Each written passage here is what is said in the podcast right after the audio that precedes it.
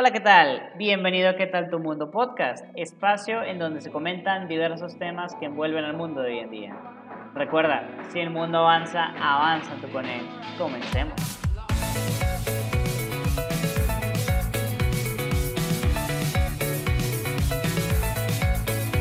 Hola, ¿qué tal? Bienvenido a ¿Qué tal tu mundo podcast? Espero que estés bastante bien y que el día de hoy hayas amanecido con las grandes ganas de tener un excelente día y de también escucharnos. Estamos aquí reunidos a través de este bonito podcast con su host, Steven Pacios, y con un buen invitado que lleva aquí varios tiempos estando con nosotros, apoyándonos con sus mensajes, tips y buenas enseñanzas, el psicólogo Alex Oliver. Bienvenido.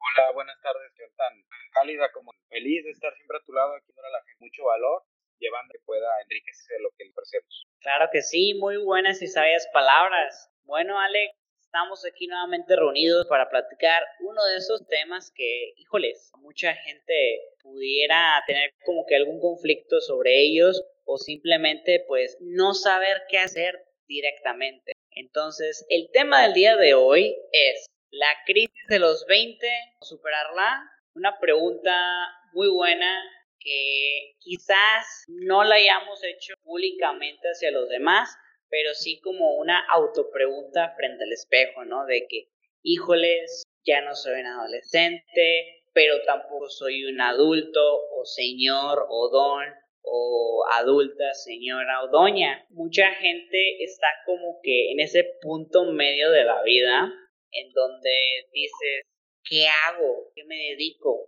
¿Estaré estudiando lo que, lo que debería de estar estudiando? ¿Me estoy juntando con la gente que me debería de juntar? Eh, ¿Es bueno pedir permiso a mis papás para seguir saliendo o ya no? Híjoles, aún no tengo mi licencia de conducir, voy a sacarla? Y muchas y otras cuestiones este, que te hacen dudar hasta de uno mismo, donde dices, ah, Chihuahua, pues, ¿qué hago? ¿Qué digo? ¿Con quién voy a consultar? Y bueno, aquí tenemos compañero Alex nos hablará un poquito de la crisis de los 20. Te cedo la palabra, hermano. Gracias, gracias, Esteban. Sí, la crisis de los 20 es un tema que preparamos, creo que es algo que la, mucho de esto eh, lo dicen, pero no lo para tomar acción y cambiar, mejorar o unas cartas. Mira, la crisis de los 20, yo promedio de hoy, no soy de la general para abajo, estoy en los 5 para arriba. Yo tengo actualmente 22 años de edad, estoy en la misma de Esteban. Es por eso que tender, tender una pequeña cátedra nos abre esta situación que créeme, sigue pasando, sigue pasando tu etapa de vida de, de psicología, unas maravillosas que permiten a mí pues dar fe de que en vez de decirlo, sigo teniendo mis crisis de los 20. Entonces, quisiera que entiendas que la crisis de los 20 es muy importante. Que sepas que no eres el único que la está viviendo. Muchos las están viviendo. Entonces, ya que tú entiendes que no eres el único que la está viviendo, tú ya puedes descansar poquito y decir, bueno, ya esto no es como que tan pesado porque cuando nos sucede pensamos que somos únicos. Entonces, no eres el único, hay más que los estamos viviendo, entonces no te me desesperes. Y como segundo punto, es tratable, pero no te puede dar una solución inmediata el que ya se te quiten esos momentos donde no sabes qué onda con, con tu vida, no sabes qué onda con, pues con esta edad que estás en la, en la transición de la adultez, en la transición del ser un joven muy joven a ser ya un adulto con responsabilidades, ¿no? Eh, igualmente, Esteban, si quieres lanzar una pregunta específica para que pueda ayudar un punto más eh, exacto de lo que a nuestro público le pudiera estar eh, pasando con esto de la crisis de los 20. Claro que sí, te la puedo dar sin ningún problema. Entonces, como vemos, la crisis de los 20, pues bueno, es algo que afortunadamente y desafortunadamente nos puede dar, ¿sabes? Porque a como lo veo desde mi punto de vista, es como que una especie de semáforo, como el que regularmente vemos al momento de conducir, o en este caso que estamos yendo con la familia, que hay tres tipos de colores, ¿no? El verde que significa seguir, amarillo es como que precaución, estate con cuidado porque ahí viene el rojo, que es el que te va a poner en alto. Entonces, eh, como le dices tú, Alex, es una etapa de la vida que nos ayuda realmente a saber lo que viene a dictarnos de que, oye, estamos en verde, estamos en amarillo o estamos en rojo. Entonces te mantiene más despierto, más abierto a nuevas oportunidades, a decir qué es lo que, pues, más bien, qué trata de hacer mi ser en este mundo. Y es ahí en donde, bueno, puedo sacar la siguiente pregunta, Alejandro, que es, ¿qué factores generan esa mala hazaña o que en este caso empeora nuestro estatus continuo que tenemos y que con ello se logre en este caso una crisis existencial o una crisis de los 20. ¿Cuáles son los causantes que permite que eso ocurra y que uno ya no esté pleno? ¿O bien? Ok, bueno, definitivamente el más causante de eso, chicos, chicas, es la transición a la etapa adulta. ¿okay? Transición a etapa adulta, como estamos hablando de un público joven, eh, 20, 19, 18, etcétera, es la etapa en la que apenas está forjando la personalidad del adulto. Y a nivel psicológico te puedo decir que en esta edad en la que tú y yo nos encontramos, muchas de nuestras cuestiones internas, nuestros procesos bioquímicos, comportamiento del cerebro, cómo funciona, cómo reacciona todo lo que nuestro entorno nos ofrece, eh, y también cómo nuestras nuevas ideas se adaptan a las, pues ahora sí que a las, eh, los estatus culturales, estereotipos y demás. Ahorita hay como que una, no sé si viste el capítulo de Bob Esponja donde está todo quemándose arriba del cerebro de Bob Esponja, que todos están así como que desarchivando y quemando datos. Bueno, si lo viste el capítulo, algo así está sucediendo. Si no lo viste, búscalo, ¿ok? Eso nos está pasando precisamente porque estamos en un periodo en donde, como el joven, puberto, si así queremos llamarlo, 12 a 16 años, es una persona que no se concentra en el mañana de la adultez, responsabilidades, golpes de la vida y golpes de la vida en individual, porque como estamos de acuerdo en que cuando tenemos una edad muy puberta o muy joven, tenemos a mamá y a papá al lado, como nuestros, nuestros defensores. Tenemos a posiblemente a los amigos como defensores también. Tenemos al hermano mayor, si tienes hermanos, como defensores. Pero cuando ya entras en la etapa de los 19, 20, poco a poco se va despegando ese núcleo. No que se despegue en su totalidad, pero tú como ya eres un ser mucho más eh, capaz, más independiente, con mayores eh, panoramas de lo que te ocurre en tu vida personal y tú eres el que tiene que responder más con tus propias decisiones y ser tu propio defensor, es donde ocurre esto y va de la mano con nuestra siguiente incógnita. Entramos en la etapa de las dudas. El primero fue la edad y el segundo es las dudas. Como estás tú en la crisis de los 20, la crisis de los 20 es generada mucho por las dudas, la desconfianza de uno mismo o al revés, la autoaceptación. Entonces esto va a equivaler a qué tanta autoconfianza tengas de ti, de tus capacidades, de tu personalidad, de si sabes quién eres, de si no sabes quién eres, o al revés, si no sabes todavía quién eres, si todavía no has descubierto tus capacidades, si todavía no hay algo que te llame la atención como para ejercer,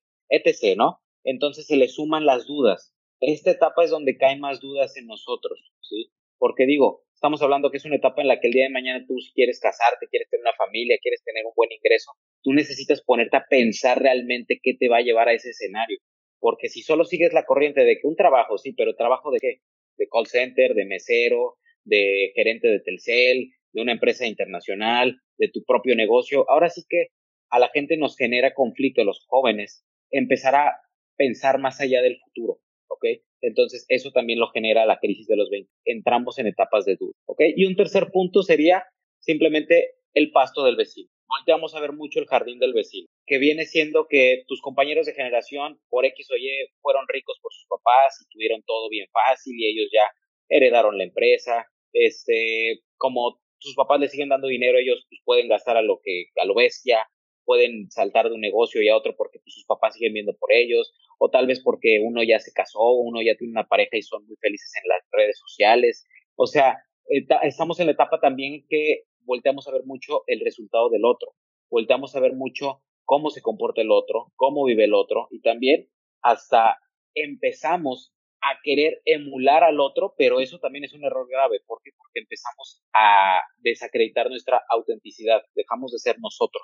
Entonces, esas son las tres cosas que afectan y que crean más, por así decirlo, en grandes escalas la crisis de los 20. La duda, estamos en un proceso de maduración bioquímica de nosotros, de nuestro organismo, y también que volteamos a ver mucho al pasto del vecino, ¿ok? Cabe añadir también el tema de los miedos, porque como usted, bueno, como nosotros sabemos, eh, el miedo es la ausencia del conocimiento. Es decir, son unas experiencias que también se están viviendo en esta etapa en todos los aspectos, llámese académicos, de relaciones personales, en el aspecto pues también de cómo es uno en su forma de ser, los humores, caracteres que cada persona pues puede tener. Entonces se conjuga todo lo que mencionó Alejandro de las causas y eso pues hace una gran explosión. Quizás uno no explota como las caricaturas, pero mentalmente no te sientes bien. Cansado, desesperado, enojo, frustración, eh, en algunos casos totalmente opuesto, bipolar, agradecido, contento, pero pasan los segundos y uno cambia de estados de ánimo, entonces se vuelve una conmoción que la verdad hace que uno no se permita estar pleno y que bueno, desafortunadamente, como dicen por ahí, te llevas entre las patas a otros. Entonces, aquí continuando con el, el tema de la pregunta, Alejandro, es ¿Qué pasos debe de saber uno como joven, eh, o en este caso, que se apliquen para no estar sintiendo ese mismo revolvimiento de estados anímicos, con químicos, personales, que provocan esa crisis existencial? No solo este, en, en lo que está bien en el momento, sino en las futuras crisis existenciales. Mucha gente comenta por ahí de que bueno, hay que ser más empático, ¿ok? Hay que ser más atento y comprensivo con los demás. Ok, perfecto, es aceptable, pero si en uno está dar la ayuda o el apoyo a esa persona, ¿qué podemos dar o qué paso seguir para evitar caer en esa eh, en ese precipicio de estados de ánimo todos por sin ningún lugar? Va, ok. Mira, te voy a dar cinco pasos muy, muy divertidos. Vamos a ser divertido el proceso, tampoco tan profundo, tan Dalai Lama, ¿no? No vamos a hacerlo divertido, ¿no?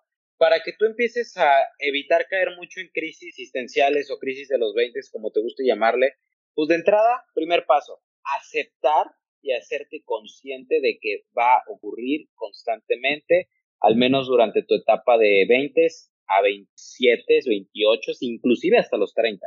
Ojo, no está bien ni mal que te ocurra, simplemente es una señal de que de un otro modo estás cambiando de tu etapa juvenil a tu etapa adulta. O sea, realmente velo como algo positivo, estás realmente experimentando lo que tarde que temprano tenías que experimentar.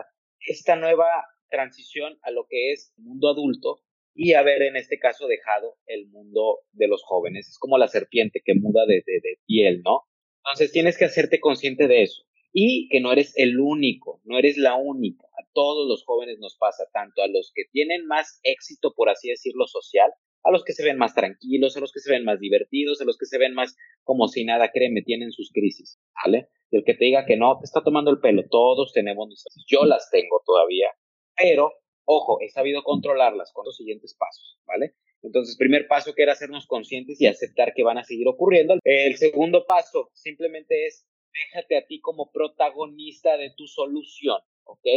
Para que tú también empieces a controlar estas crisis, tú tienes que dejar, y tal vez suena un poco intenso o algo, muchos lo catalogan como egoísta, pero no, no es egoísta y no es intenso, es amor propio, ¿sí? Tienes que dejar de pensar mucho en el otro y pensar más en ti, ¿ok? Muchos nosotros nos preocupamos tanto por el prójimo, y hablando en este caso en la etapa actual, los amigos, la familia, etcétera, que nos descuidamos, te descuidas y por eso también ocurren esas crisis, porque tal vez tú estás ayudando mucho a las crisis de los demás y la tuya qué, o sea, la tuya qué onda. Y difícilmente cuando alguien está entregado a ayudar a los demás eh, para que ellos superen sus propias crisis, pues difícilmente uno tiene el tiempo de verse a su propia crisis y de apoyarse. Entonces, es el segundo punto que yo te digo. Deja de, tal vez ayudar a 10 de cada 10 personas y empieza a ayudar 5 de cada 5 y tú otros 5 para que sean los 10. Eh, ¿Y cómo lo podemos hacer divertido? Simplemente, pues, socializa más, empieza a enfocarte más en ti, en tus cualidades. Si quieres ponerte a entrenar, entrena. Si quieres desarrollar eh, nuevas habilidades, si quieres desarrollar nuevos, eh, nuevos dotes personales, hazlo. O sea, ponte a ti como protagonista, ¿va? No tanto a los demás ya, ¿vale? Ahora, un tercer punto, ¿cuál viene siendo? Empieza a darte a ti cariñitos, empieza a darte atributos a ti mismo y que la gente se, que la gente vea que te los estás dando. Empieza a sentirte especial, empieza a sentirte destacado.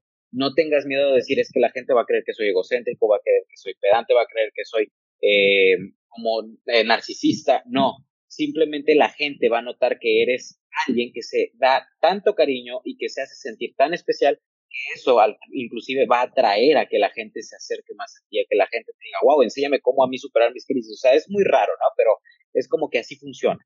¿va? Entonces empieza a darte cariñitos, empieza a elogiarte, ¿va? Obviamente sin caer en un aspecto muy, eh, ahora sí, pedante, ¿no? Hazlo equilibradamente. Punto cuatro, simplemente es conoce más, empieza a leer más libros, empieza a empaparte de más temas, porque entre más empapado estés de cosas, como las crisis existenciales surgen de la duda de que hay cosas que tal vez tú desconoces de ti o desconoces del mundo, el que estés entendiendo más el mundo, los, los temas y todo, vas a entender más, te vas a entender más a ti y a la gente y al mundo. Entonces vas a tener menos eh, oportunidades de que dudes de ti y de los demás, ¿va? Y un quinto punto simple es, agárrate del proceso y simplemente vívelo, vívelo, elige sorprenderte, ¿sale? Elige sorprenderte, no existe el pasado ya, no existe el futuro, simplemente existe hoy. ¿Qué haces hoy? Y punto, se acabó. ¿Vale? Así es como lo dijo mi compañero Alex, vive hoy tu mundo. Y qué mejor manera que vivir tu mundo con un ¿Qué tal tu mundo podcast en donde hablamos de distintos temas que pueden complementar lo que nos dijo Alejandro en estos cinco pasos muy esenciales para no volver a caer tan bajo. Va a haber de todo en esta vida. Caer es una de las cosas que, si no me equivoco Alejandro, tú corrígeme, son de las cuestiones que vamos a estar eh, de cierta manera cayendo. Pero si uno sabe cómo levantarse al momento de la caída, es cuando ahí ya existe la superación. Y muchas gracias por estar aquí con nosotros, Ale. Es un gusto y espero que te hemos ayudado a ti, mi compañero escucha, a seguir adelante y a sentirte de cierta manera identificado con esto y que te ayude a promoverte en un mejor estatus o posición. Jose quiere triunfar y que tengas un fantasioso día. Hasta la próxima. Hasta luego, bye. Gracias por acompañarnos en este podcast y que tu mundo sea feliz. Recuerda seguirnos en redes sociales, guion bajo, ¿qué tal tu mundo? Y en nuestro blog quetaltumundo.wixsite.com diagonal blog. Hasta el próximo podcast.